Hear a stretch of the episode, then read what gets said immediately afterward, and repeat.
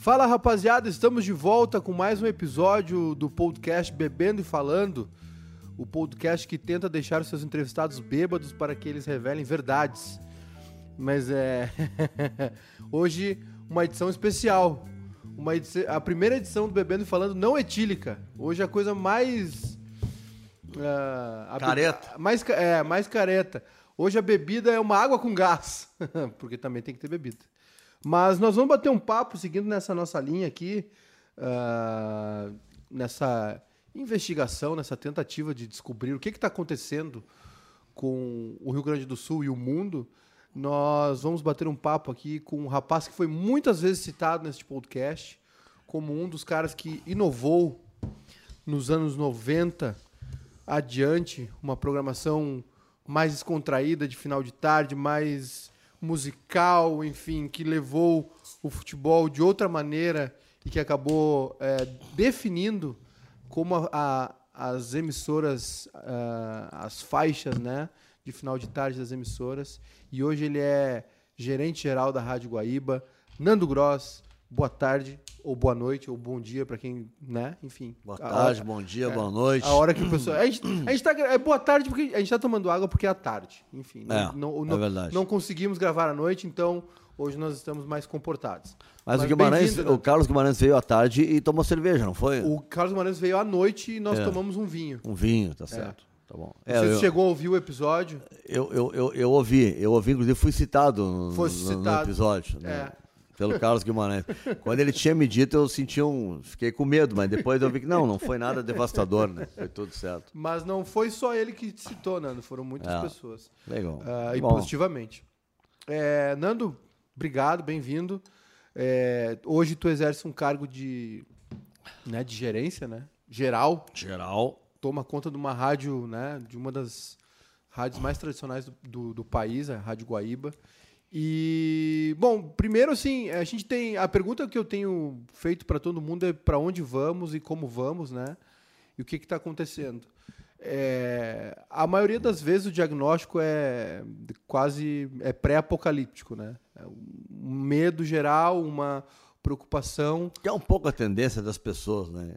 Serem meio apocalípticas. Pessimistas, eu né? acho, eu acho. Então, Nando, eu queria primeiro assim. É Queria saber, já fazendo uma, uma relação com essa, com essa fase que citaram né, do, do, do, rádio no Rio Grande do Sul, que é essa tua passagem pela Band, né? Depois deságua na, na Gaúcha, esse final de tarde que tu transformou ali numa marca mesmo. Uh, eu queria fazer, tentar fazer uma relação com o que está acontecendo hoje. Se tu vê, de alguma maneira, se tu, tu vê de alguma maneira isso se repetindo. Se tu está vendo aqui, eu sei que tu deve acompanhar bastante as outras rádios também, né? Com certeza. E como, como é que tu está vendo esse nosso cenário? Se, se tem uma galera aí que está tá inspirada mesmo, está se renovando, ou a gente está um pouco estagnado, enfim. Porque eu quero, quero né, nós vamos aqui a gente não tem uma resposta, nunca iremos encontrar Sim. uma resposta definitiva, mas nós vamos atrás, né? nós vamos cercar ela. Então, é. já vou te chamando para esse papo. Assim, ó, uh, se a gente for falar, por exemplo, de, de veículo de comunicação, né? Uh, eu já ouvi muito o fim desse ou daquele veículo, né? Que está que, que tá chegando esse e esse vai terminar. É, agora o, a bola da vez é o jornal impresso, né? Que vai terminar. E, e assim vai. Eu não vejo nenhum motivo para jornalista ter medo disso, tá? Primeiro que jornalista é jornalista, ele não é dono de fábrica de celulose para se preocupar com o fim do papel. Né? Jornalista produz conteúdo. Se vai ser numa plataforma digital, se vai ser num, numa plataforma com papel, se vai ser numa rádio, numa televisão, bom, vamos ver. Nós vamos nos adaptando ao que tiver. Né? Mas quando começa o jornalismo, ele começa com jornal, né? aí chega o rádio e o pessoal de jornal também vai para o rádio. Uh, claro que o rádio começa no Brasil muito mais naquela linha do entretenimento, porque não tinha televisão, então era aquela coisa de se reunir na sala para ouvir o rádio e tal. Mas daqui a pouco, o que, que se via no Brasil? Um país da década de 30 de analfabetos. Tinha mais 70% de analfabetos. Então, ah, tem o um jornal sim, mas ninguém sabia ler jornal. Pouca gente sabia ler jornal. Então tu informava sempre os mesmos. Tu não atingia a, a, a massa.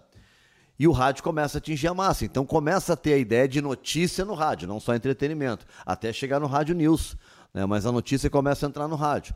E O Getúlio Vargas foi um cara que sacou isso, né? Quando ele cria a Voz do Brasil, disse, pô, pegar esse veículo, o Brasil todo, esse tamanho desse país não tinha, não tinha um jornal nacional como a gente tem hoje, né? As televisões hoje têm jornais nacionais em rede. Naquela época nem pensar, a única coisa em rede que o Brasil tinha era a Voz do Brasil. E o presidente da República com a possibilidade de falar em rede para todo o Brasil, né? Aliás, Mônica, eu não entendo uma coisa, cara. Eu vejo assim hoje. Hum. Uh, tu assume o governo do estado, por exemplo, do Rio Grande do Sul. Aí tem uma televisão que é tua, para tu usar como tu quiser, para divulgar teu trabalho, para fazer publicidade.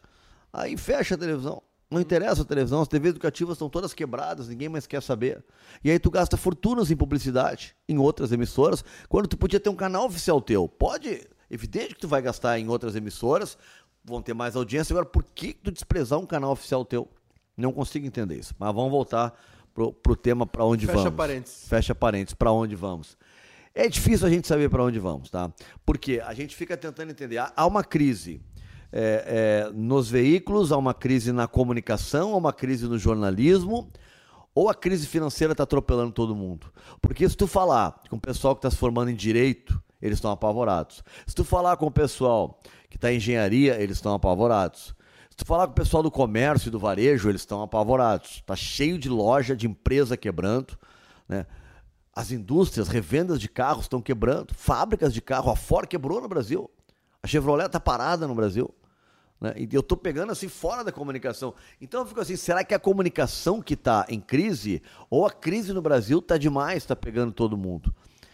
Porque é uma crise de incompetência brasileira. Nós já vivemos outras crises onde tu analisava o mundo e o mundo estava em crise. E tinha reflexo no Brasil hoje. Tu não vê isso a Europa está pujante, os Estados Unidos está numa fase enorme de crescimento, né? o Uruguai aqui ao lado está crescendo, a Bolívia aqui ao lado está crescendo, o Paraguai crescendo mais do que todos, né? e o Brasil andando para trás, andando de ré. Brasil e Argentina. Brasil e Argentina.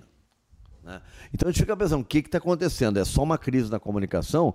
Eu acho que tem dois fatores. Primeiro, nós temos uma crise financeira violenta que faz com que se reduza a verba publicitária tanto de órgãos oficiais como né, de veículos oficiais, de governo, de administração pública, que eles têm que se valer de verba pública, eles têm, eles têm destinados a ele verba pública para gastar com publicidade. E gastar com publicidade não é ostentar, falar bem de mim mesmo, ah, o governo gastou, não. É tu dar explicações para a sociedade. Então a verba de publicidade é para ser gasta.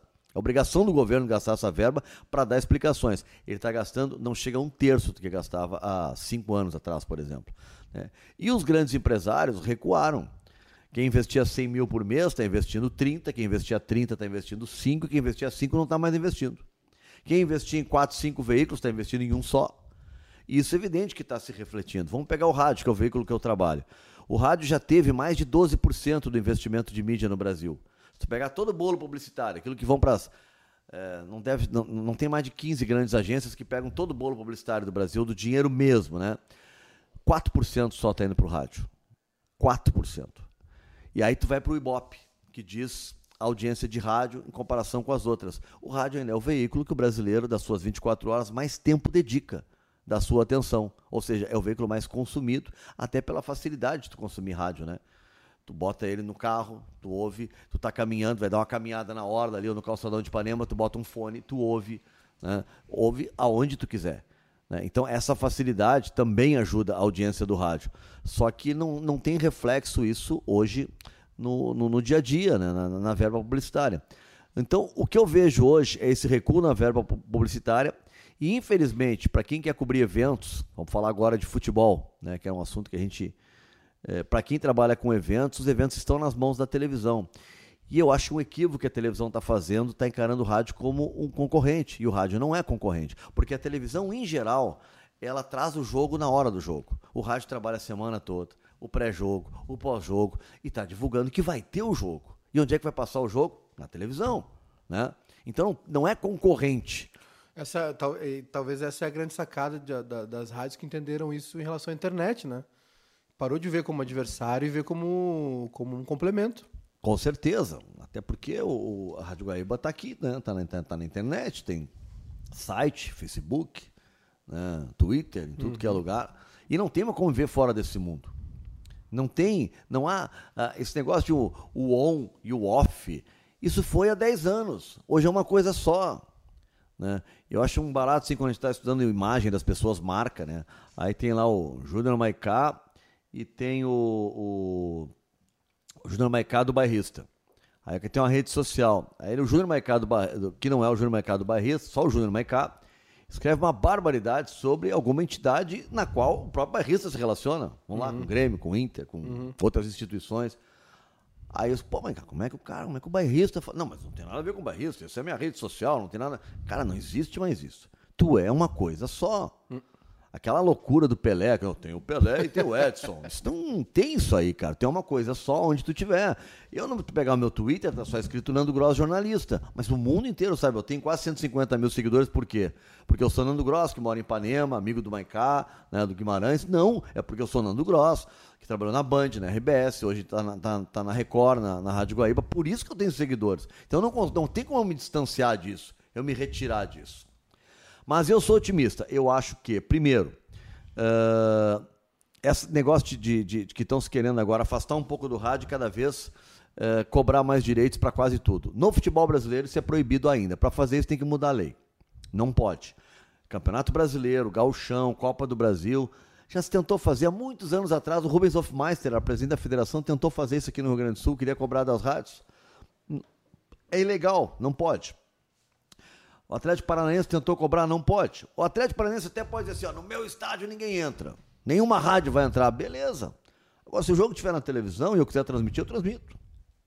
Não é, é, não é permitido a cobrança de direito, é só visual, audiovisual. Uhum. Se não tiver imagem, não tem como cobrar. Agora, isso não vale para Libertadores, para a Copa América, para a Copa do Mundo. E o que a gente nota é assim, ó. Hoje essas competições, a televisão compra e a televisão vende para as redes de rádio. Não é a, a Guaíba que vai comprar da FIFA, a Guaíba que vai comprar da Comebol, ela tem que comprar da emissora que vendeu. E aí entra uma politicagem danada, a emissora vende por quanto ela quiser. Ela faz um preço para uma rádio que é do interesse de transmitir e um outro preço para outra rádio. E como todo mundo sabe que a Guaíba é do Grupo Record, que é o maior concorrente da Rede Globo, tu imagina que a gente não sofre porque todos os direitos são da Globo.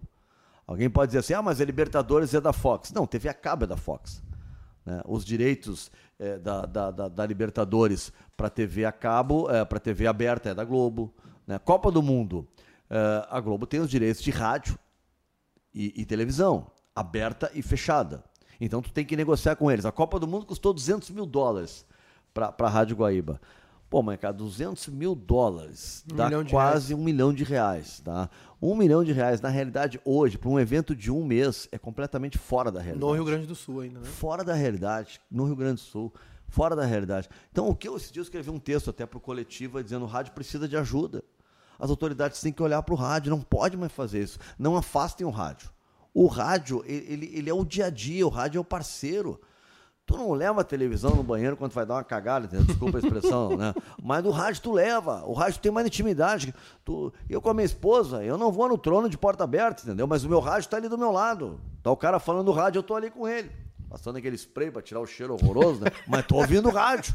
Tá? O rádio tu tem uma relação muito próxima, muito íntima. Então não, o rádio precisa. Eu devo, eu, eu não sei, eu penso assim, ó, 200 mil dólares. Primeiro, vamos baixar esse preço. Tá? E vamos botar um preço único. Não pode ser 200 mil dólares para Guaíba e, e para o outro ser 10. E para o outro ser 10. Né? Não pode, não pode. E eu sei de preços de, de, da minha rádio e sei de preços de outras rádios, que foram bem mais baratos. Não pode, está errado. Tem que ser um preço só.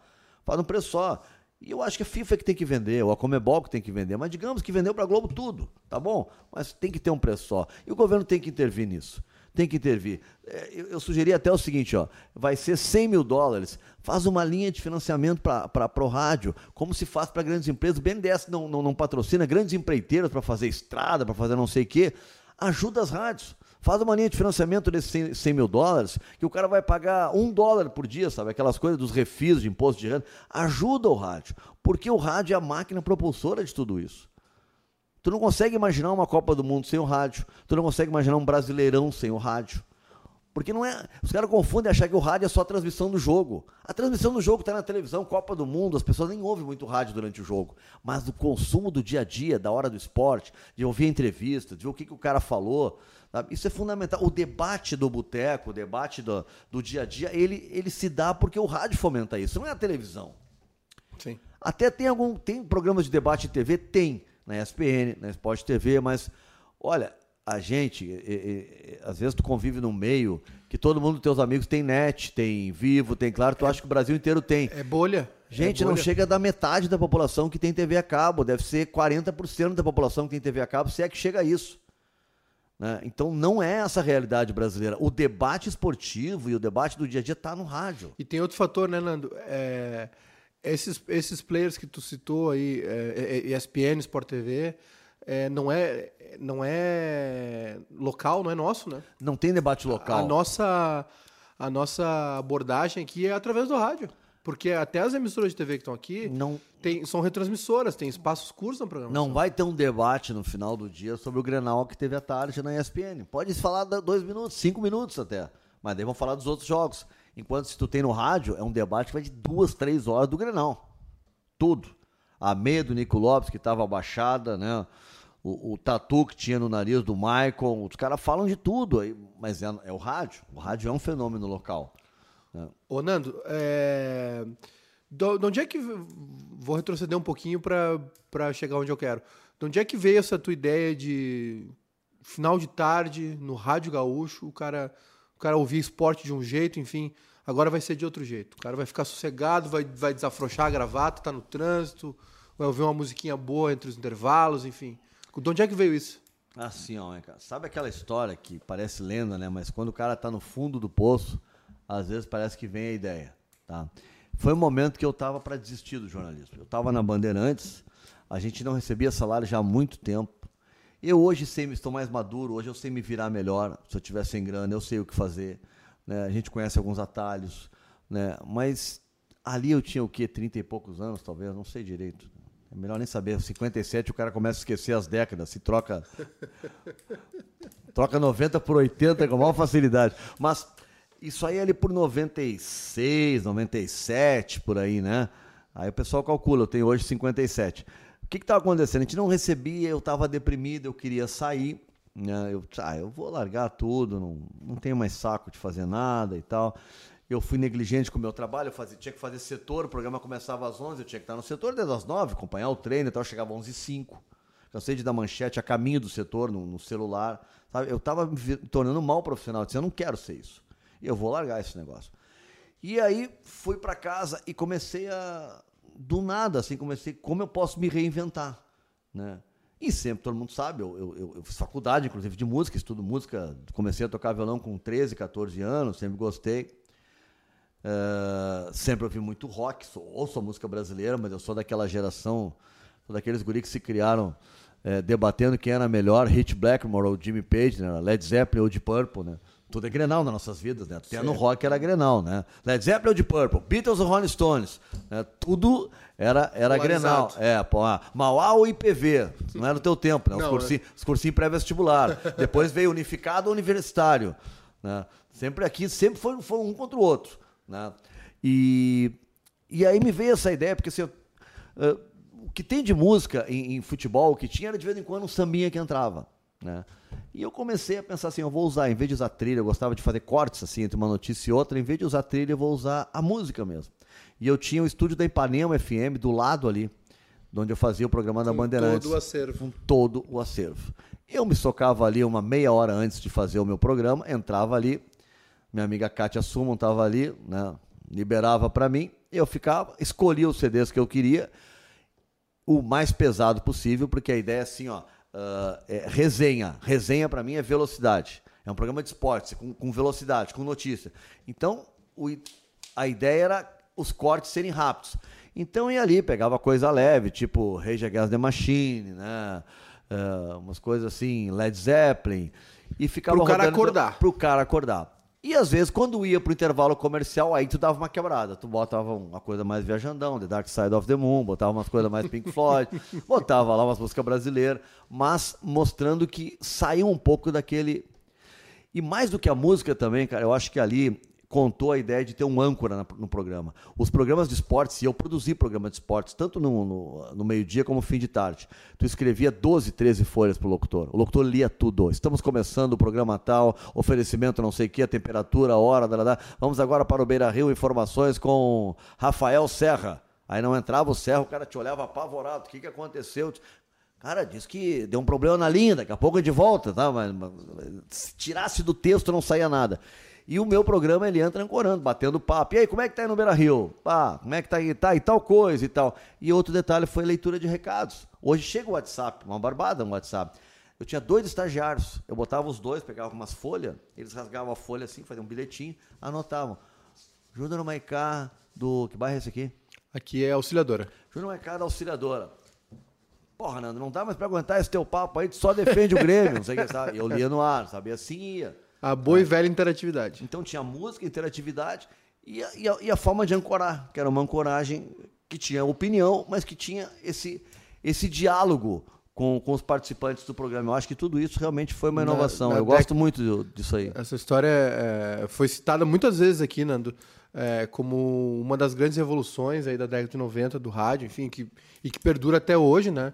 E uma revolução para ser perpetuada, ela precisa ter o legado, né? Precisa ter. É Até estava mudando jazz, né, na década de 90, como o pessoal faz, por exemplo, no timeline hoje.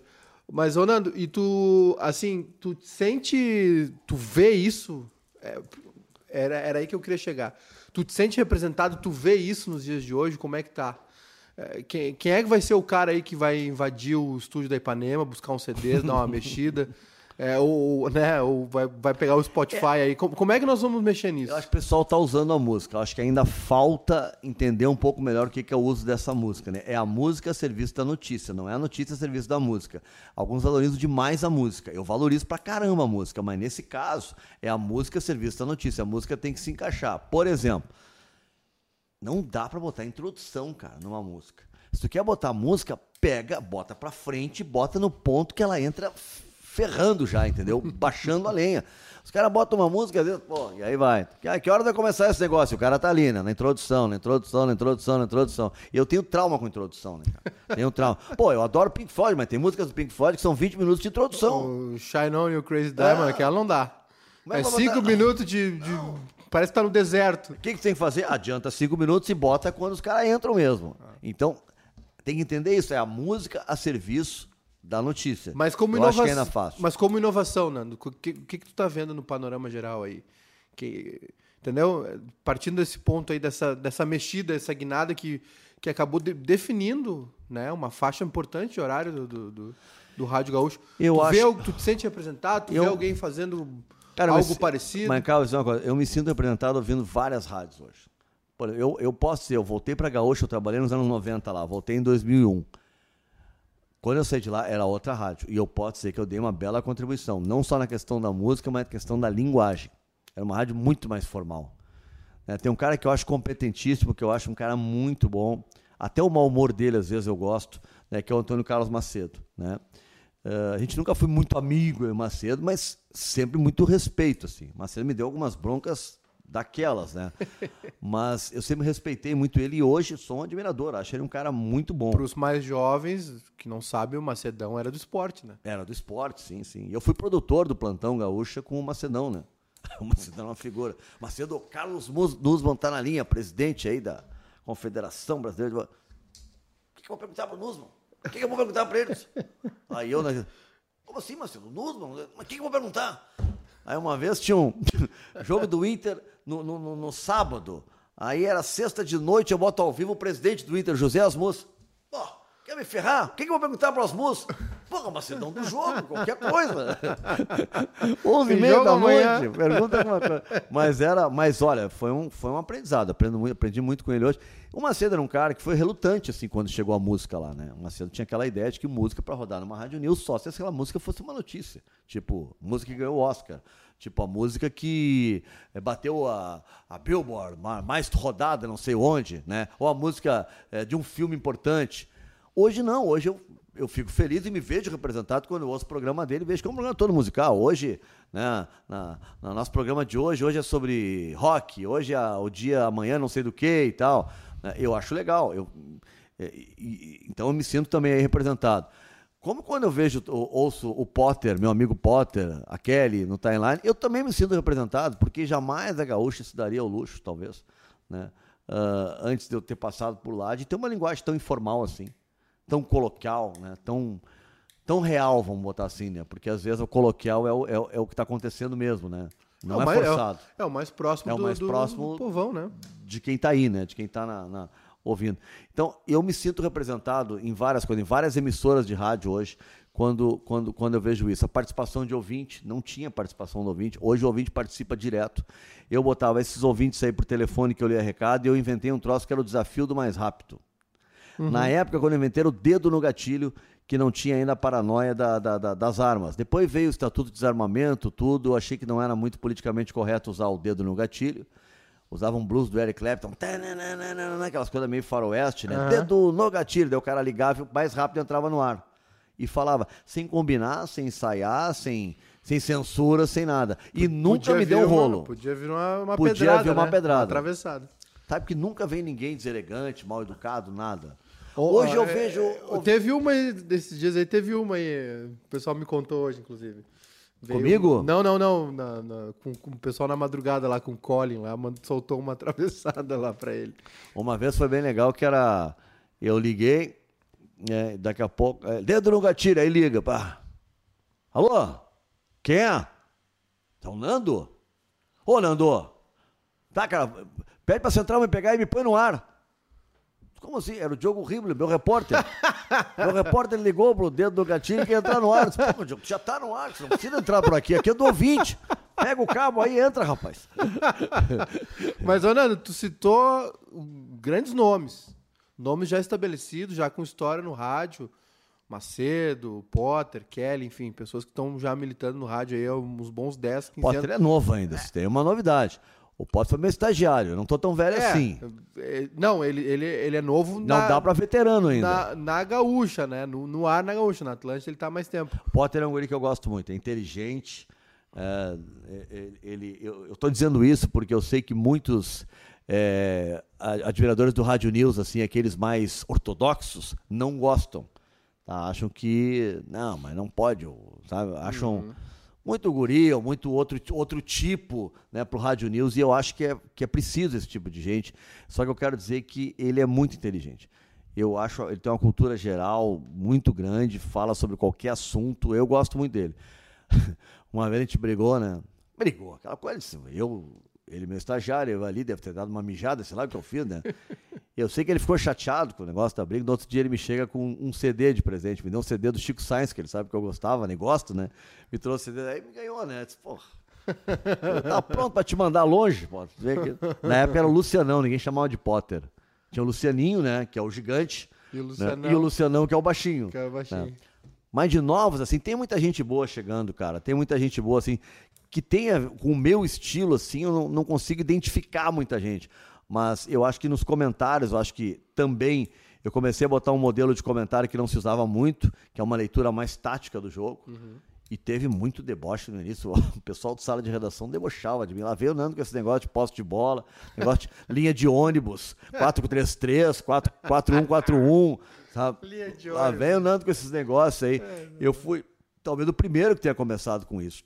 Sim. E hoje eu fico feliz, que eu vejo que hoje é a maior coisa mais natural do mundo, os caras falarem no 4-1-4-1, 4-2-3-1, né? posse de bola, coisa que não se falava antes. E eu trouxe isso. Conhecimento nunca é demais, né? Isso é, isso é um processo do, do conhecimento do jogo, né? Mas era complicado, né? Ah, que, que adianta a, posse a de gente... bola? Posse de bola não ganha o jogo. Sim, mas quando tu tem os caras faziam um planilha e diziam quantas chances de gol, quantos escanteios, isso aí também não ganha o jogo. É só mais um dado a gente, a gente passou muito por isso, sabe? A gente enfrentou muita resistência. E é engraçado, o, o, o, o Kleber, o Kleber Grabowska, por exemplo, que foi, foi meu, um dos meus padrinhos de casamento, ele, no começo, né? Enfim, aquela relação lá toda, né? Uma gurizada chegando e ele chega e fala assim: Você sabe que quando vocês chegaram aqui, a gente não gostava de vocês, né? Naquela sinceridade, aquela, aquele jeito Kleber de ser, assim. Aquele jeito Kleber Mas é, não, é impossível não ter um choque de geração, né? Todo mundo enfrentou um choque de geração. É. é acho que é natural até. Enfim. Não, é normal. O, o, um cara assim que é, sempre me pergunta assim, ah, qual é a tua inspiração? Então, eu não sei se eu tenho inspiração, mas eu sou obrigado a dizer o seguinte: é, eu, eu sempre fui muito fã do Rui Carlos Ostman como comentarista. Mas como radialista, apresentador, é, não, não se trata nem de dar opinião o que, que eu acho o que, que eu não acho. É só me vendo, me ouvindo, percebendo, eu me olhando no espelho. Eu tenho muita influência do Lauro. O Lauro é uma referência muito grande para mim, o Lauro 4. Eu gostava muito da forma, e gosto da forma como ele comunica. eu escrevi para quando eu fui para Record eu tenho uma coluna no Correio, quando o Lauro se aposentou, depois ele me ligou até para agradecer, mas eu escrevi a verdade, né? O Lauro não tinha nada que tá se aposentando, né? O cara estava inteiro, lúcido, né? Uhum. Tem cara que envelhece aos 30. Eu conheço um monte de moço velho aí, o cara é moço e um velho de cabeça, né? Entregue. Já, entregue. O Lauro não, cara, milhão. Então achei aquilo. E eu, eu me vendo assim, o cara que mais me representa, assim, que eu, que, eu, que eu mais me identifico é o Lauro. Mesmo, talvez tenha escutado muito mais, porque eu via mais naquela época ali do, do, do Rui e do Lauro, talvez eu tenha escutado mais o, o Rui, uhum. né? Uh, uh, como comentarista. Eu acho que o Rui deu uma certa elegância para o esporte. A gente sempre foi muito marginalizado no esporte, né? A rádio chuteira, aquela coisa toda. E, né? até, e até, Nando, esse, esse, esse, esse, tipo de tópico, de assunto que, que, que, que tu foi um dos que, que trouxe para o futebol. Eu tô meio gago hoje, mas é, eu acho que é a falta do, falta do, falta álcool. do álcool. Mas é. Até o fato de tocar no assunto da parte tática, por exemplo, é, isso, é, isso é, uma, é uma derivação, é uma, é uma, uma herança do, do professor Rui, né? Também. Porque, porque tu. É, porque a gente tem, quando cita Lauro e Rui, que são talvez, né, para muita gente, os dois maiores da história aqui do Rio Grande do Sul e, e um dos maiores do Brasil, é, um com uma linguagem totalmente coloquial, engraçada, mas muito precisa, e o outro, né, todo, né, fleumático, enfim. É. Mas, mas é, e eu acho que essa, esse charme que tu cita, que o Rui trouxe pro, pro comentário, deságua nessa gurizada que hoje está falando em poste de bola, né, que está fazendo análise tática, porque era uma outra maneira de era uma maneira mais uh, profunda de pensar o futebol que o Rui trazia. Não sei se eu viajei muito. Não, especialmente na linguagem, acho que está certo, mas na linguagem, o Rui sempre foi um cara que conversou muito com o treinador. O Rui não era de pegar no pé de treinador, ele, ele era buscava mais uma profundidade, né? É, buscava, buscava.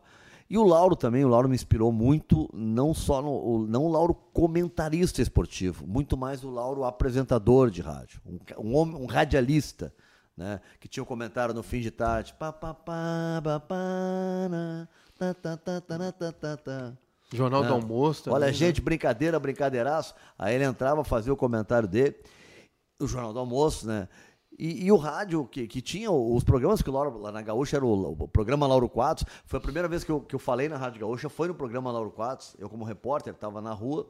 Eu entrei lá em 1990 no programa dele. Foi a minha primeira participação quando eu fui contratado e depois ele veio para o Polêmica, e a forma como ele conduz, a, a capacidade que ele tinha de, de, mesmo num programa tenso, daqui a pouco deixar os caras à vontade. Né? Eu faço muito isso. Se for fazer uma entrevista com um cara que eu sei que é tenso, né? vou entrevistar lá o, no episódio agora do Moro, estou com Hamilton Mourão, General Mourão na linha. Não vou perguntar, a primeira pergunta para o Mourão, como é que o senhor analisa o episódio envolvendo o Sérgio Moro? Não. E aí, general? Só teve no jogo do Flamengo ontem. Tava bom o jogo, né? Começa assim, né? O Lauro já diria, e aí, general? Sexo tá rolando? Como é que tá a vida sexual? Lauro faria essa pergunta. Eu, eu, não, eu não tive tanta coragem. Mas perguntei do jogo, né? Uh, perguntei, sim, mas e aqui no Rio Grande do Sul, que time é tu torce? O senhor torce e tal? Diz que torcia para Moré. E aí foi indo, foi indo. Perguntei, o senhor gosta de chimarrão? Gosto. O senhor convidaria o Carlos Bolsonaro para tomar um chimarrão com o senhor, o filho do presidente? Aí ele já estava mais relaxado. Claro, é um guri é gente boa, é guri, né? Mas é gente boa e tal. Aí eu pergunto, né, sobre. E o Sérgio Moro? O senhor ainda confia no Sérgio Moro?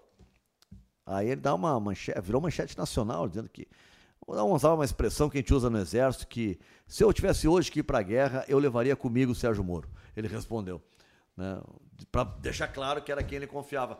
Mas isso é um pouco de tentar trazer o cara, entendeu? Deixar uhum. ele mais relaxado. Então, quando tu vê que vai ser uma entrevista tensa, que tu já sabe que tu vai ter que em algum momento dar no rim de sujeito, tenta primeiro ganhar a confiança dele, tentar se relaxar. E o Lauro fazia isso muito bem.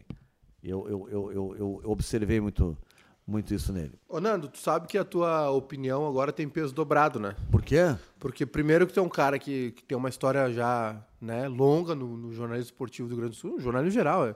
Acho também essa é uma bobagem de falar jornalismo esportivo, né? É, a, a gente acaba. É uma coisa pejorativa, é jornalismo, né? E. Mas. É, e, e agora tu com um cara que comanda uma das principais rádios do Rio Grande do Sul, uma das principais rádios do Brasil. É, mudou muito alguma coisa para ti nesse sentido? Como é que tu, como é que tu tá te mudou. preparando para isso? Mudou, mãe, cara, mudou. É, eu, eu fui estudar um pouco para entender o que, que era do outro lado, estudar um pouquinho de administração, fiz MBA em gestão, Né? Fui estudar novas mídias, né? Esse negócio para tentar entender o que está acontecendo e não cair naquela bobagem de aos 57 ficar velho. Né? Que o ficar velho significa ficar defasado, né? Uh, tem produtor de rádio até hoje que não consegue botar uma live no Facebook, não consegue publicar algo no Twitter. Passou esse cara, não vai conseguir trabalhar, não vai conseguir trabalhar. Né? Uh, então eu fui tentar me atualizar nesse aspecto. E eu e é muito diferente, porque hoje tu é herói e pode ser vilão a qualquer momento, dependendo da decisão que tu tenha que tomar. E como tu tem que decidir por algo que não é teu, eu não sou dono da Rádio Guaíba, mas eu que estou tomando as decisões lá, importantes. Então tem horas que eu não posso tomar uma decisão como se fosse a empresa fosse minha. Tem, se a empresa é minha, tem um cara que é meu amigo, tá fazendo M, tá horrível, mas o cara é meu brother, meu camarada, eu vou segurar a onda dele ali. Na rádio eu não posso fazer isso, porque a rádio que paga não sou eu. Então tem que ter rendimento. Então, às vezes é cruel o negócio. Tu tem que fazer remanejamento. Cara, demitir, uma, demitir pessoas é uma das piores coisas da vida. É horrível tu ter que demitir alguém. É horrível. Mas é uma incumbência que te dão do cargo que tu ocupa de eventualmente ter que acontecer. E se tu for olhar o, mercado, tu for dar uma olhada no mercado, assim, ó, do que está acontecendo e quantas demissões tu vê em várias empresas e quando tu ouve falar em demissão na Guaíba, é muito raro. Eu não lembro a última vez que alguém saiu da Guaíba demitido. E, e porque uma coisa é alguém sair, saiu o Carlos Machado agora há pouco, mas saiu porque foi, foi para o exterior, foi contratado outro para o lugar dele e vida que segue. Então isso, isso acontece. Agora, demissão por justa, não é justa causa, demissão por, conta, por contenção de despesa. Vamos demitir não vai ser contratado mais ninguém. Faz muito tempo que a gente não faz isso. O downside. Então, né? É. Então a gente tenta manter isso. Agora é muito diferente. Qual é a minha inspiração? Os chefes que eu tive. Positiva ou negativa, Nando? Os dois. Né? É, alguns que me tratavam muito mal e eu via que eles tratavam não só a mim, mas outras pessoas muito mal. Eu disse, pá, quando eu for chefe, eu não vou querer tratar ninguém assim. Então eles estão me ensinando a como não fazer. E alguns me ensinaram como fazer. Né? O Ranzolini era um cara, por exemplo, que tu apresentava 10 reivindicações para ele na sala dele, ele te negava as 10 mas tu saía dali apaixonado por ele. Que ele te elogiava, que ele falava bem do teu trabalho, que ele sabia conversar contigo, tu saía dali fortalecido. Não levou absolutamente nada, mas tu saía fortalecido da conversa com ele. Então, um cara que também aprendia a fazer isso, porque nem sempre tu vai conseguir é, é, suprir a demanda de alguém. Ainda mais hoje em dia, que está todo mundo quebrado, cara, é muita demanda financeira. Todo mundo que tá. Quem não está trabalhando quer o um emprego, quem está empregado quer aumento. Né? Porque realmente está difícil, cara. Está muito complicado. Então, mas o mais legal que eu vejo nisso, e talvez foi um dos motivos que eu tenha saído da, da Rádio Gaúcha, é o fato de eu poder ter ideias e colocá-las na prática. Me incomodava não participar nunca de movimento para pensar. Né? Daqui a pouco eu comecei a se tornar, uma vez o, o Ciro, o Ciro Martins disse para mim, e disse assim, porra, só reclama de tudo. E eu pensei naquele que disse, pô, eu não quero ser esse cara que reclama de tudo, porque eu não gosto de gente assim. Aí eu fiquei preocupado, mas. E aí eu fui perceber o que estava acontecendo. Como tinha um evento. Tinha uma frustração aí. É, como, tinha um evento, tá? O que, que eu queria? Fazer parte. O que, que nós vamos fazer nesse. Eu, eu tinha ideias para aquilo, eu queria poder colocá-las. Não necessariamente em prática, mas expor as ideias. Daí minha ideia não deu certo, não foi vencida, do Maicá foi mais legal, vamos fazer do Maicá mas já me davam as coisas prontas. Ó, nós vamos fazer tal coisa. E é normal numa empresa. Só que eu me incomodava, eu queria participar disso. Nós vamos fazer tal coisa. E eu disse, pô, mas por que em vez de fazer assim a gente não faz assado? Pô, tu nunca está satisfeito, tu reclama de tudo, mas eu não pude dizer antes. Eu queria ter dito isso antes da decisão. Então foi uma das coisas que me incomodou. Né? Não foi o motivo, foi um dos motivos talvez que tenha me feito sair, né? entre outras coisas, de, de querer fazer a, a, parte, de botar, de ter ideias e poder cumprir. Mas o meu processo de, de saída mesmo se dá com o episódio da TV Com, que eu tinha já 10 anos de bate-bola na TV Com. E aí eu estava em férias da Gaúcha e da TV Com, é claro, né? É, tomando aquela caipirinha que a gente toma na beira da praia, sabe? Capão da canoa, aqui pertinho. Né? Sossegadinho. Né? Bem, bem, tranquilo. Com a Heleninha do meu lado, a minha filha, e toco o telefone. Era o meu amigo Gustavo Manhago, que hoje é coordenador? Hoje é narrador, na época era coordenador lá da, da, da TV Com. Então, olha, nós estamos fazendo uma reformulação aqui na programação e aí me incumbiram de te ligar para dizer que tu não faz mais parte do bate-bola. Porra, em férias? Então, tá bom, mas como assim é? é tô fora do bate-bola para sempre, é isso? É, é, tá fora. Ah, não, então tá, tá bom, obrigado.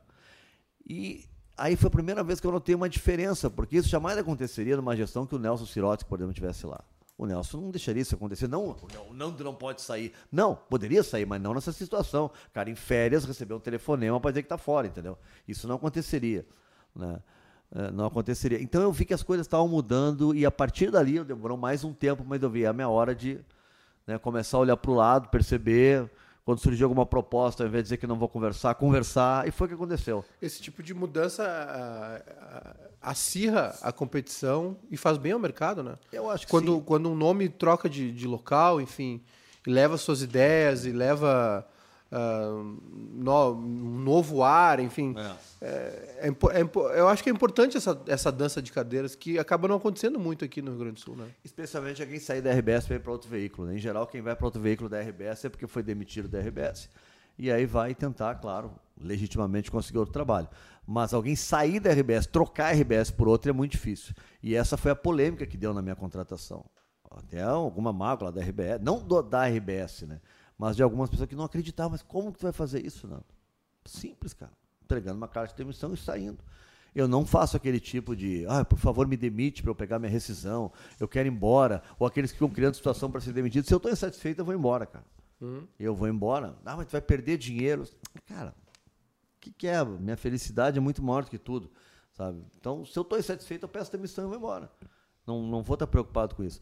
E, e, e, me chateou algumas coisas assim quando eu saí, especialmente porque uh, eu saí, nunca falei mal e não tenho nenhum motivo para falar mal de onde eu trabalhei.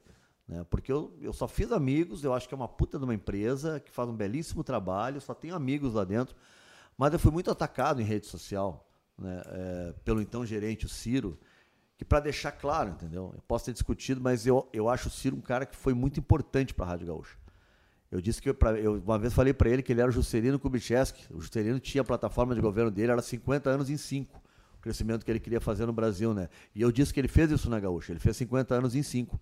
Ele deu um up, um crescimento na rádio impressionante. Então eu acho ele muito competente. Mas ele foi injusto comigo em algumas coisas em redes sociais, começou a me atacar. Aquilo me magoou, aquilo me, não era necessário, né? Não era por umas briguinhas bobas, sabe? Começou ofensa, mas briga idiota né? nada a ver tal. Não vai processar por assédio moral. Eu disse, não, bem capaz, cara. Assédio moral a gente resolve numa cerveja na Cidade Baixa. Se não der certo, deixa assim, né? Ô, Nando. Se tiver que processar é outra coisa. O assédio moral é na porrada mesmo.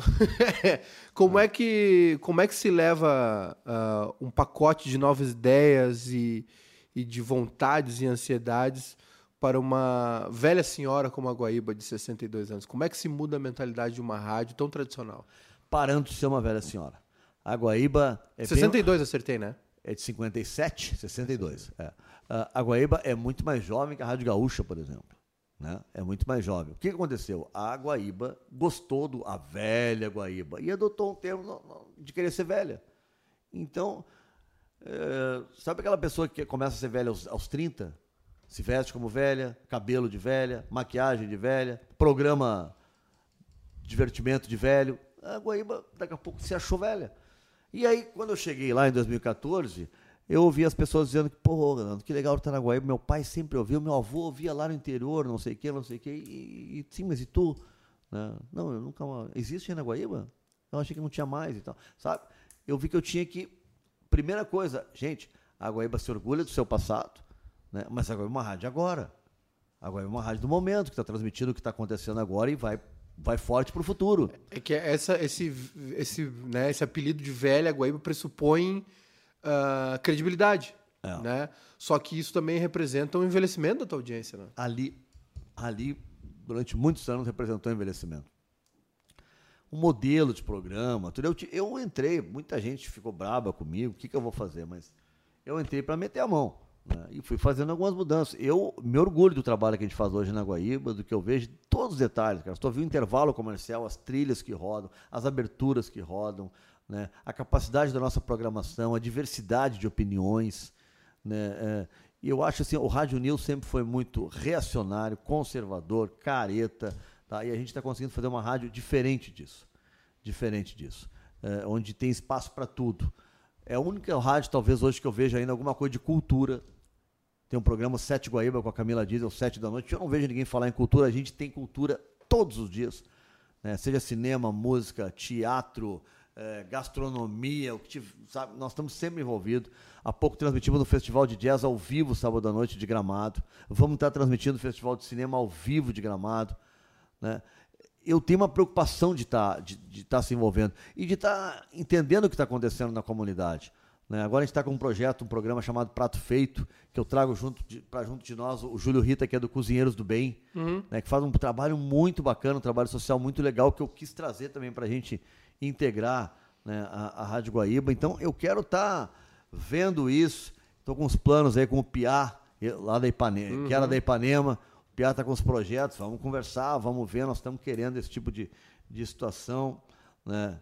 Acho que o bairrista daqui a pouco também já tinha que estar tá lá mais presente dentro da Rádio Guaíba, que são coisas assim que a cidade já consome, que, que, que já estão no dia a dia. Eu quero a rádio tem que estar mais presente em tudo isso, especialmente por essa renovação da marca.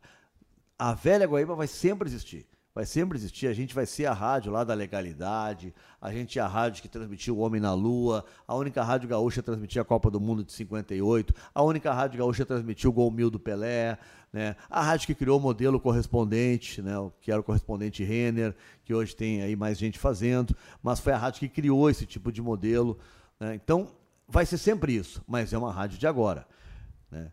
Que nem quando te pergunta rodando uma música, ah, essa música é do meu tempo, do meu tempo é agora. Né? Se eu tô vivo é meu tempo. Está rodando uma música, eu tenho 57, está rodando agora, foi feita hoje, eu tô vivo, é do meu tempo essa música. Eu, é o Paulinho, a frase do Paulinho da Viola, né? Meu tempo é hoje. Meu tempo é hoje. Né? É respeito, respeito ao é. passado, né? Mas não, não uma relação de viver o passado, né? Carlos o saudosismo é uma coisa boa quando tu aprecia ele de uma maneira, né? Carlos Drummond de Andrade dizia isso. O tempo é a minha matéria, o tempo presente, a vida presente, os homens presentes. Né? Então é o que está rolando agora. E é essa Rádio Goiaba que a gente quer. Eu gosto muito do que a gente está fazendo, acho que tem muita coisa ainda a ser feita. E eu espero que esse Estado aqui desamarre um pouco o, o, o monopólio. Quando eu falo em monopólio, não é o de audiência não é o de audiência, tá?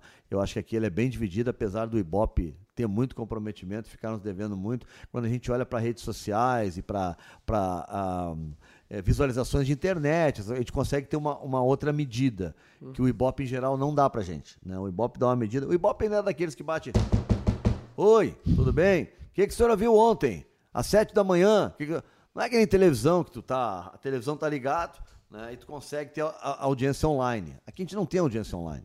Nos Estados Unidos já tem né, rádio, audiência online. Aqui você tem um Grenal hoje. Grenal no Olímpico. Não, não tem mais Olímpico. Então, Grenal no Beira Rio ou na Arena. Né? Uh, quatro rádios estão transmitindo: Guaíba, Gaúcha, Grenal e Band. Vamos ver quem tem mais audiência. Tu não tem como saber. Só se tu botar uns caras dentro do estádio perguntando: o que, que o senhor está ouvindo? Que rádio o senhor está ouvindo? Qual é a rádio? É assim não tem online. Então o Ibope é muito incipiente né, ainda nesse aspecto. Agora, não é essa audiência que eu falo. A, a, questão do monopólio, que eu me queixo, é o monopólio da mídia, das agências de propaganda, que são sempre as mesmas. Né? São sempre fazendo a mesma coisa. E quando tu faz sempre a mesma coisa, a tendência é que tu tenha sempre os mesmos resultados. Fica reclamando, ah, estão parado, está numa mesmice isso aqui, minha empresa não está andando. O que, que tu faz em publicidade? Não, há 10 anos nós investimos em tal programa, quem sabe tu faz uma coisa diferente. Quer um resultado diferente? Faz algo diferente. Se fizer sempre as mesmas coisas, o resultado vai ser sempre o mesmo. Quem sabe tu arrisca fazer algo diferente.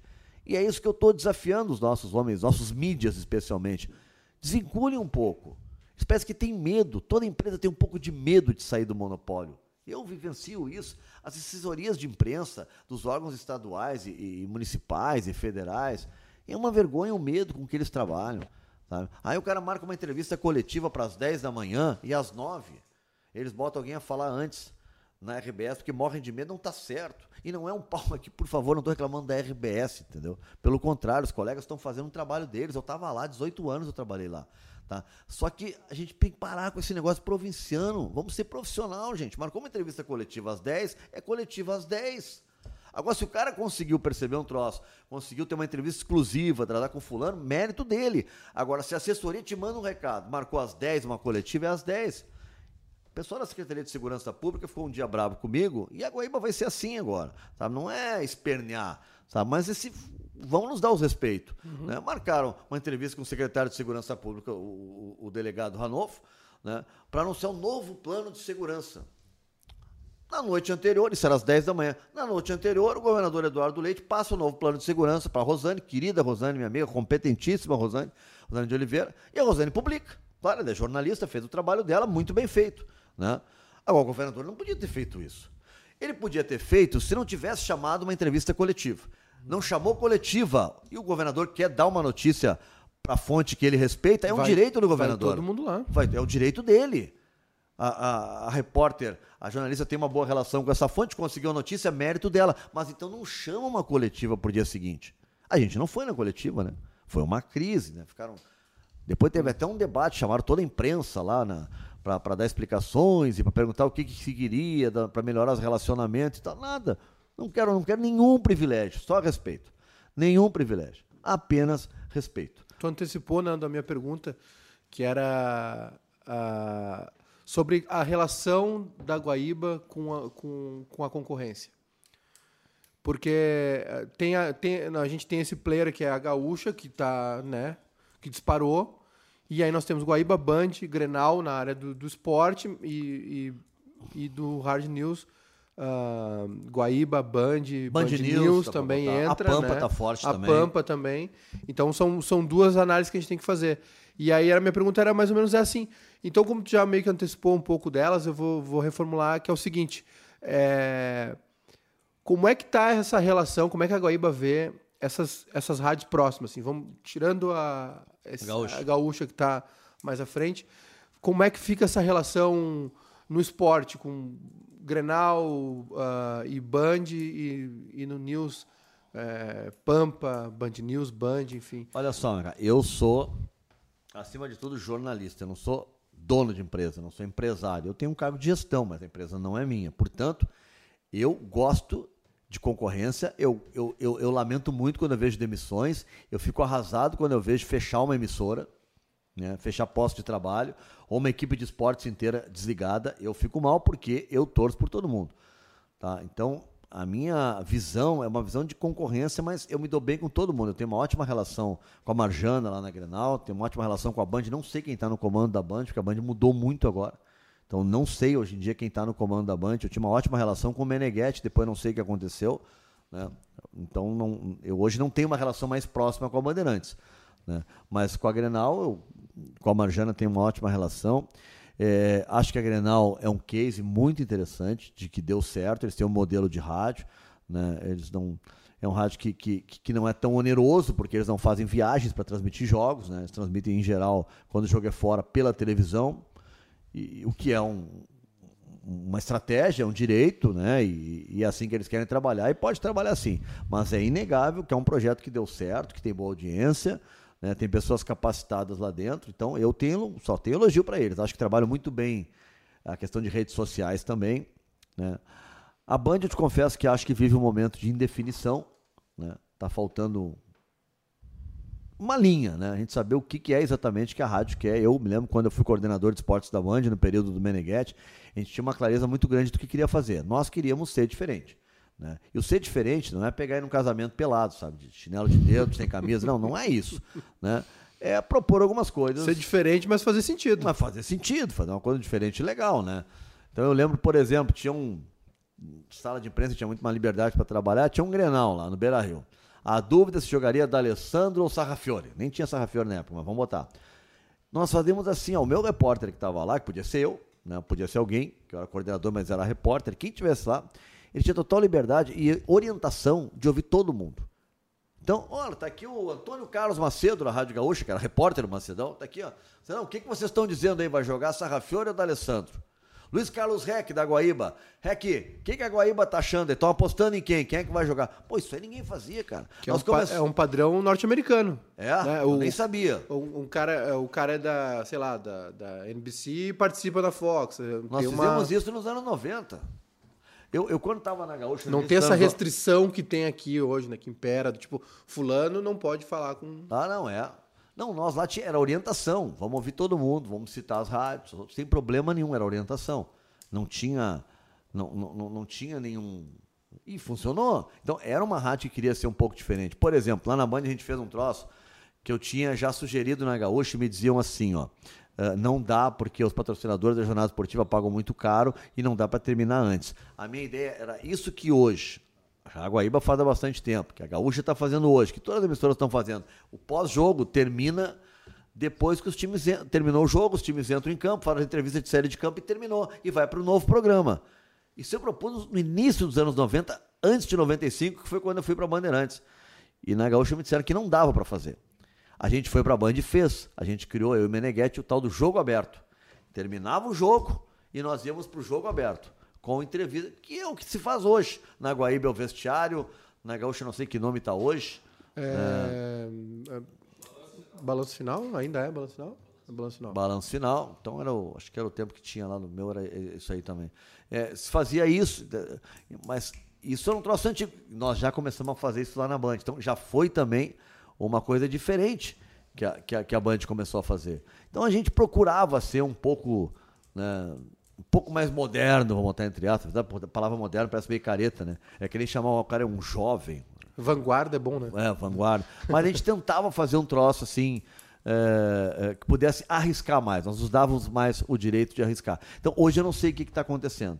E eu tento fazer isso hoje na Guaíba. A Guaíba hoje é uma rádio que tem, tem projeto, tem arrisca, tem uma estrutura, tem, um, tem uma linha a seguir. Né? Então não estou muito preocupado se está todo mundo fazendo tal coisa. Domingo passado, por exemplo, está todo mundo fazendo o jogo do Flamengo com o Botafogo. Nós estava com um programa de jornalismo geral. Estava a Band, a Grenal, a Gaúcha fazendo o mesmo jogo, um tubo de Flamengo e Botafogo. Nós estava domingo à tarde fazendo jornalismo geral, programa de entretenimento, estava conversando. Normal. Uh, agora, aos sábados ao meio-dia, todas as emissoras de rádio têm programa sábado ao meio-dia, tradicional. A Guaíba sempre teve, não tem mais. Nós temos um programa que se chama Prato Feito, que é com a Ana Miller e com o Júlio Rita, do Cozinheiros do Bem. Né? Que é um prato feito, é sobre gastronomia, cultura, sobre tudo, mas para sair, entendeu? Um pouco do futebol. Sair um pouco desse negócio. Então a gente procura fazer né, coisas diferentes. Né? A, a Guaíba hoje está aberta a isso, tipo transmitir um festival de jazz tipo levar gente da cultura para lá, assim, a gente está futebol aberto, americano, futebol americano, é, UFC, é, puxa vida, um monte de coisa que a gente está tentando é, fazer por isso, porque a gente está é, querendo sair um pouco daquela da, da, do quadradinho do Rádio News, que é um rádio conservador, todo mundo igual, todo mundo dá o mesmo discurso em relação à política. Hoje lá não, a gente, claro que a gente tem uma linha editorial política. Olha a linha editorial política da Rádio Guaíba. Pô, é uma rádio que defende a democracia, né, é contra qualquer espécie de preconceito, seja homofobia, é, preconceito religioso, né, intolerância racial, né, uma rádio que é contra a censura. É isso. Agora, é uma rádio que tem seus comentaristas, eles têm possibilidade de dar opiniões. Se a Guaíba defende por exemplo, algo. Eu não gosto quando uma emissora se posiciona sobre, por exemplo, reforma da Previdência. Um editorial apoiando reforma da Previdência. Não acho bom isso. Eu acho que o nosso trabalho é dizer o que, que é a reforma da Previdência, o que, que ela vai afetar as pessoas. E aí cada um toma a sua posição. Agora, isso não impede que os comentaristas deem a sua opinião. Então, o Rogério Mendes que dá dele, o Juremir dá outra. Né? E assim a gente vai, com opiniões distintas, mas a rádio tentando cumprir o seu papel. Né? Tentando cumprir sempre. Agora, tem coisas é, que perguntam, pô, mas vocês não estão sendo, estão, estão sendo imparciais, estão sendo parciais. Quando o assunto, por exemplo, sobre ditadura, de apoio ou não à ditadura, nós não somos imparciais na ditadura. Nós somos contra a ditadura, nós somos a favor da democracia.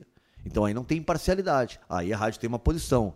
Né? Racismo, nós não somos imparciais no racismo. Tem uma posição, a gente é completamente contra o racismo. A homofobia. Né? Então tem questões que tu fecha né? E outras que são questões abertas, que estão aí para ser debatidas e ninguém tem que ser dono da verdade, muito menos uma emissora de rádio. Eu tenho uma dúvida, Nando, que é o seguinte: uh, o público tem culpa no que está acontecendo? Ou é, ou é culpa nossa como emissor de não saber alcançar este público? Eu tenho é, é, realmente uma dúvida que eu tenho assim. E aí e, e foi e é uma uma questão que eu acabei não abordando com ninguém aqui ainda porque não, não consegui encaixar no assunto, mas tu comentou ali sobre consumir os mesmos veículos. E isso é uma dúvida que eu tenho, sabe? De, será que esse público não está sabendo que tem mais coisa ou é realmente um público acomodado, tipo assim, não, eu vou ficar aqui mesmo? Eu acho que é um pouco dos dois, tá? Eu acho que o nosso público é sim acomodado. Né? A gente costuma ainda mais o rádio. O rádio, eu sou 20 rádio, posso dizer isso. o rádio, para tu mudar de estação assim, radicalmente não é fácil. Agora, também pesquisa do Ibope mostra que 90% dos consumidores é, ferrenhos de rádio não escutam apenas uma rádio. Todos escutam no mínimo duas ou três. A média é três. São dados do anuário do Ibope. É uma boa média. Três rádios no mínimo, ninguém escuta uma rádio só. Tu pode gostar de ouvir um horário aqui, um horário ali, mas uma rádio só. Eu só escuto o dia inteiro tal rádio. É a minoria, não é a maioria. Tá? Agora, eu também tenho uma máxima que é da publicidade, que eu acho que vale para a comunicação como um todo, que é, vale para uma mensagem. Né? Na, na, teoria da comunicação, eu costumo usar isso. Né? Comunicação não é o que tu diz, é o que o outro entende. Então, esse negócio de tu dizer um troço, aí todo mundo está falando, mas eu não falei isso, todo mundo entendeu errado. Não, não, então tu falaste errado. Não é o público que, que entendeu errado, tu falaste errado, tu te comunicou mal. Né? Quando tu diz alguma coisa, quando tem que explicar uma ironia, pô, mas foi uma ironia, ninguém entendeu, foi mal feita a ironia. Ironia não se explica, porque senão deixou de ser uma ironia. A ironia tu tem que fazer e o cara tem que saber que é uma ironia. Quando tu tem que dizer que é uma ironia, é que nem um troço que eu fico doente quando alguém está dando uma explicação no rádio e diz assim, porque não sei o que era, não, e ponto. Cara, não tem e ponto no rádio. Ponto é uma coisa que se usa na escrita, não é na fala.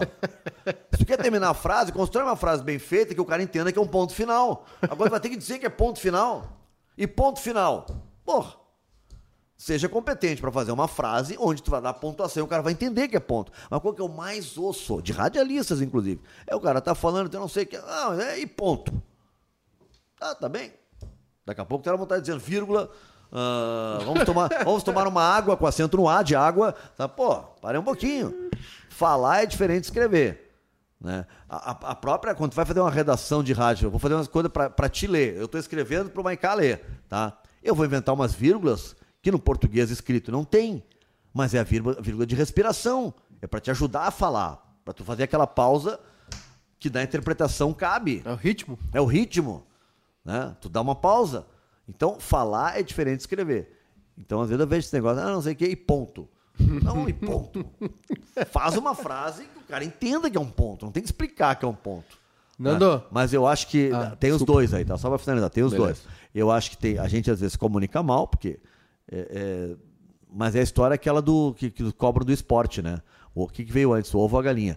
Já devem ter falado assim, pô, vocês não dão força pro polo aquático. Cara, polo aquático dá audiência. Né? Não. Aí pode dar ou pode não dar. Ou, aí, aí o veículo pode. Ou o veículo pode ser um produtor de eventos. Nós vamos criar um campeonato de polo aquático. Vamos dar uma puta de uma mídia para ver se o público vem. Tá? Para tentar divulgar. É uma coisa. Agora, simplesmente chegar e botar lá, achando que vai dar alguma coisa, o que, que veio antes? O público se interessou porque a imprensa botou no ar ou o público não se interessa porque a imprensa não bota no ar? Por que, que será que a imprensa não bota no ar? Porque, olha só, a vontade popular, ela vem na frente de tudo, até das leis. Como é que as leis mudaram na história da civilização? Quando o costume mudou. A lei ficou atrasada, vamos ter que mudar. Isso que já passou, gente, na rua está diferente. Aí tu reforma a lei. É assim na comunicação. Quando as ruas exigem alguma coisa, não tem como o jornalista ficar de fora. Ele vai ter que participar. Fora isso, é tu querer forçar uma situação, que não é, não está proibido. Vamos apoiar tal causa. Pô, ninguém está falando sim, mas para nós é importante te apoiar essa causa. Então nós vamos apoiar. Mas tu vai me consumir? Aí é que tá. Né? Aí é que tá. Tu vai me consumir se eu apoiar? Né? Por isso que eu digo assim, ó, pô, vocês têm que cobrir não sei o que, não sei o que, não sei o que. Eu já vou no rim do cara, né? Federação não sei o que, não sei o que. Cara, fala o seguinte, ajudem o veículo. O veículo está com dificuldade. Faz uma parceria. Tenta divulgar o teu produto. Divulga o teu evento. Né? de, até no sentido de transmissões. Hoje a, a, a publicidade é muito mais uma parceria entre um veículo de comunicação. Eu acho que cada vez mais, Maiká, os veículos de comunicação, como o rádio, por exemplo, tá, eles vão ser cada vez mais produtores de, de, de eventos, de, de, conteúdo, de, de, conteúdo a gente já fala, mas de, é, vão estar organizando. Não mais assim, ó, tu vai ter um festival de música e o festival de música contrata uma rádio para botar os comerciais de 30 segundos e divulgar. Não, vai ser a produção junto da rádio com o produtor de eventos. Né? Eles vão estar envolvidos no negócio. Eu acho que é um caminho tá, para o rádio conseguir, porque o patrocínio é aquele papai e mamãe de vender um comercial de 30, a pastinha, aquela comercial, eu acho que isso está com os dias contados. Como é que tu vê a relação do rádio? Nós já passamos aqui de uma hora. É, como é que tu vê, Nando, a, a relação do rádio com a imagem? Eu vou atrapalhar todo o teu dia, azar. Cara, eu acho eu acho muito bom isso, assim. Eu acho que não eu acho que é uma evolução hoje. Né? O cara tá falando e tem a possibilidade de estar tá se vendo no rádio, seja pelo YouTube, seja pelo Instagram, pelo Facebook. Eu acho que é uma grande evolução. Eu vejo que alguns, ah, acabou com a magia. Eu achava que o Nando Gross era um cara alto, de 1,90, lindo, maravilhoso, é um baixinho, careca, feio. Diz, cara, consome a realidade, é muito mais legal do que a ficção. Consome a realidade. Né? Então eu não vejo, eu vejo como legal. Eu acho que é um caminho sem volta e não é um caminho ruim. Tem muita gente que é drástico, né? Acha tudo um caminho sem volta, parece que é uma coisa horrorosa, que estão mudando. Não, não, eu acho que eu acho que hoje, tá? Antes tu te formava e tu só tinha uma opção para ser jornalista era tu conseguir emprego num veículo de comunicação. Hoje tem várias coisas. Né? Hoje tu pode empreender em vários setores. Né? Até porque rádio paga muito mal, para quem não sabe. A reforma trabalhista liquidou, para não dizer outra expressão, com o radialista. Tá? E, e, o pior é que muita gente não sabe ainda disso. Né? Muita gente acha que não afetou em nada. Né? Rapidamente, um exemplo bem claro. Um, um, um cara que trabalha em rádio, ele é um locutor entrevistador. Ele também fazia locução comercial. E ele também era operador de áudio, por exemplo. Ele ganhava o seu salário base e para cada segunda função que ele fazia, ele tinha 40% sobre o montante do salário base dele. Então tu ia agregando alguma coisa ao teu salário. Acabou isso. Não existe mais a figura do aditamento. Hoje o que acontece, hoje tu é contratado como comunicador para fazer as quatro funções que tu fazia antes. Ganhando pelas quatro, tu vai ganhar uma só agora. Vai fazer as mesmas quatro com um salário só. Isso foi essa reforma trabalhista que fez agora com, com os radialistas. Quer dizer, liquidou. Para quem não sabe, um piso de radialista, de locutor, não passa de R$ 1.500. Não passa de R$ 1.500. Sem um aditamento, sem possibilidade de ter aditamento. Aí alguém pode dizer assim, mas Nando, o piso é o mínimo, o cara pode pagar mais, mas ninguém paga. E ainda tem o absurdo de se achar no jornalismo e no rádio que todo mundo é igual. Ou seja, eu tenho lá cinco repórteres. O Rafael Serra está sobrando, está o melhor de todos, está arrasando. Pô, o Serra está merecendo, fez 30 trabalhos assim, fantástico. Deu oito furos de reportagem em uma semana. O Serra merece um aumento. Se eu der aumento para o Serra, ou eu tenho que dar um aumento assim, ir para uma sala escura e dizer para ele, Serra, é, tu não ganhou esse aumento, é mentira se alguém disser, tem que ser em segredo. Ou, se for dentro da lei, dá um aumento, todos os outros têm o direito a ganhar o tal do aumento também, por causa da equiparação salarial. É, quando a gente sabe que no jornalismo, em qualquer. e na maioria das profissões, a equiparação salarial é uma fraude, porque nem, as pessoas não são iguais. Tem pessoas que são mais capazes. Eu até acho que lá o espírito da lei era para proteger, para não ter discriminação, né? até posso achar. Só que ele acaba discriminando. Ele acaba enterrando a possibilidade do que a gente chama de meritocracia. Qual é a maneira de passar por cima disso? As empresas criarem planos de carreira. Tu vai lá e cria um plano de carreira. O meu repórter, o salário mínimo dele é tanto, não é o piso, é, é o dobro do piso. E eu vou criar as categorias repórteres, vamos lá, A, B, C, D. O A vai ganhar mais, o B menos, né? É, aí eu consigo. Aí eu pego essa, é, esse meu plano de carreira e levo na Delegacia Regional do Trabalho e registro. Só que daí, qual é o grande empregador que podendo pagar num, num desemprego danado? todo mundo querendo uma vaguinha. Qual é o interesse do empregador hoje de criar um plano de carreira para pagar mais, para dar aumento, se ele pode ter os caras pagando uma miséria? Então, é uma das dificuldades do rádio. Aí eu ouço muita gente dizer, pô, mas a qualidade hoje caiu. Gente, baixo salário, baixa qualidade. Tu, é difícil hoje tu conseguir contratar um grande profissional de rádio com o que as rádios estão pagando. Claro que vai ter exceção, vai ter um cara que vai se impor pelo mercado, tal, vai conseguir ter uma grande contratação, mas tu conta nos dedos. Tu conta nos dedos. Hoje, a bastardar de matar o já estava difícil, mano, com a crise financeira que tem o Brasil. Mas a reforma trabalhista, ela foi assim cirúrgica. Ela foi para acabar mesmo. E quem está falando sobre isso sou eu, porque eu não vi sindicato de radialista, não vi ninguém se manifestar sobre isso. Eu estou falando isso há um tempão já. Falei internamente lá na, na empresa, né? Uh, e, e é, é, uma dificuldade e tanto. É, é, é, um problemão que o rádio passa hoje. Porque se tu não consegue contratar gente de qualidade, a tendência é que o nível caia.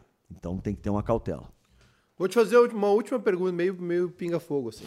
Vamos lá. É, Se tu pudesse tirar alguém de alguma emissora para levar para tua rádio, de qualquer área, qualquer pessoa que, que pudesse escolher hoje, assim, cheguei para ti, sou lá o dono da Guaíba, digo, Nando, escolhe quem tu quer aí. Brasil todo, não precisa ser só no cenário. Ah, do Brasil todo podia escolher? Mas é, enfim, se quiser ficar aqui no Rio Grande do Sul. Mas se tu pudesse escolher alguém e pegar, eu quero esse cara aqui. Esse cara aqui vai nos levar para um outro patamar. Puxa vida. É uma pergunta. Modéstia à parte. Cara, eu gostaria de ter o Pedro Ernesto na minha equipe. Eu gosto do Gordo, tá? Sinto falta dele. Foi uma boa dupla eu e ele, né? E ele sente minha falta também, que eu sei, né? Uh, eu gostaria de ter o Pedro. E eu gostaria de ter alguns loucos também na equipe, cara, sabe? Por exemplo, eu gostaria de ter um Reinaldo Azevedo na minha equipe, ter um Mendelski de manhã e o Reinaldo Azevedo no fim de tarde, ia ser maravilhoso, entendeu? Ia ser sensacional. Do, do, do, dois opostos politicamente, assim. Eu gosto dele. É... E quem mais eu gostaria, cara, de ter na, na, na, minha rádio? Posso pensar alto? Eu gostaria de ter o Juca Kfouri, cara. Eu gosto de um cara que, que pensa futebol dentro de uma visão de mundo. Não pensa futebol só dentro das quatro linhas. Pensa futebol dentro de um contexto de mundo. Eu acho que o Juca faz isso muito bem, com muita capacidade. Né? Então também gostaria de ter ele. Tá, três já contratou? Ah, já deu três. Eu te, já foi uma te, grana aí, né? Te ofereci um só. Já foi uma grana aí, né? Valeu, Nando. Obrigado. Pô, foi um foi prazer estar aqui, legal. Obrigado por, pela lembrança aí. Pô. Parabéns pelo trabalho de vocês, cara. Obrigado. Estava falando Nando. em empreender, essas coisas aí. Vocês são F. Dá pra dizer palavrão aqui? Vocês Deve. São, vocês são foda mesmo, cara. Parabéns. Eu sou admirador do trabalho de vocês. Valeu, Nando. Obrigadão.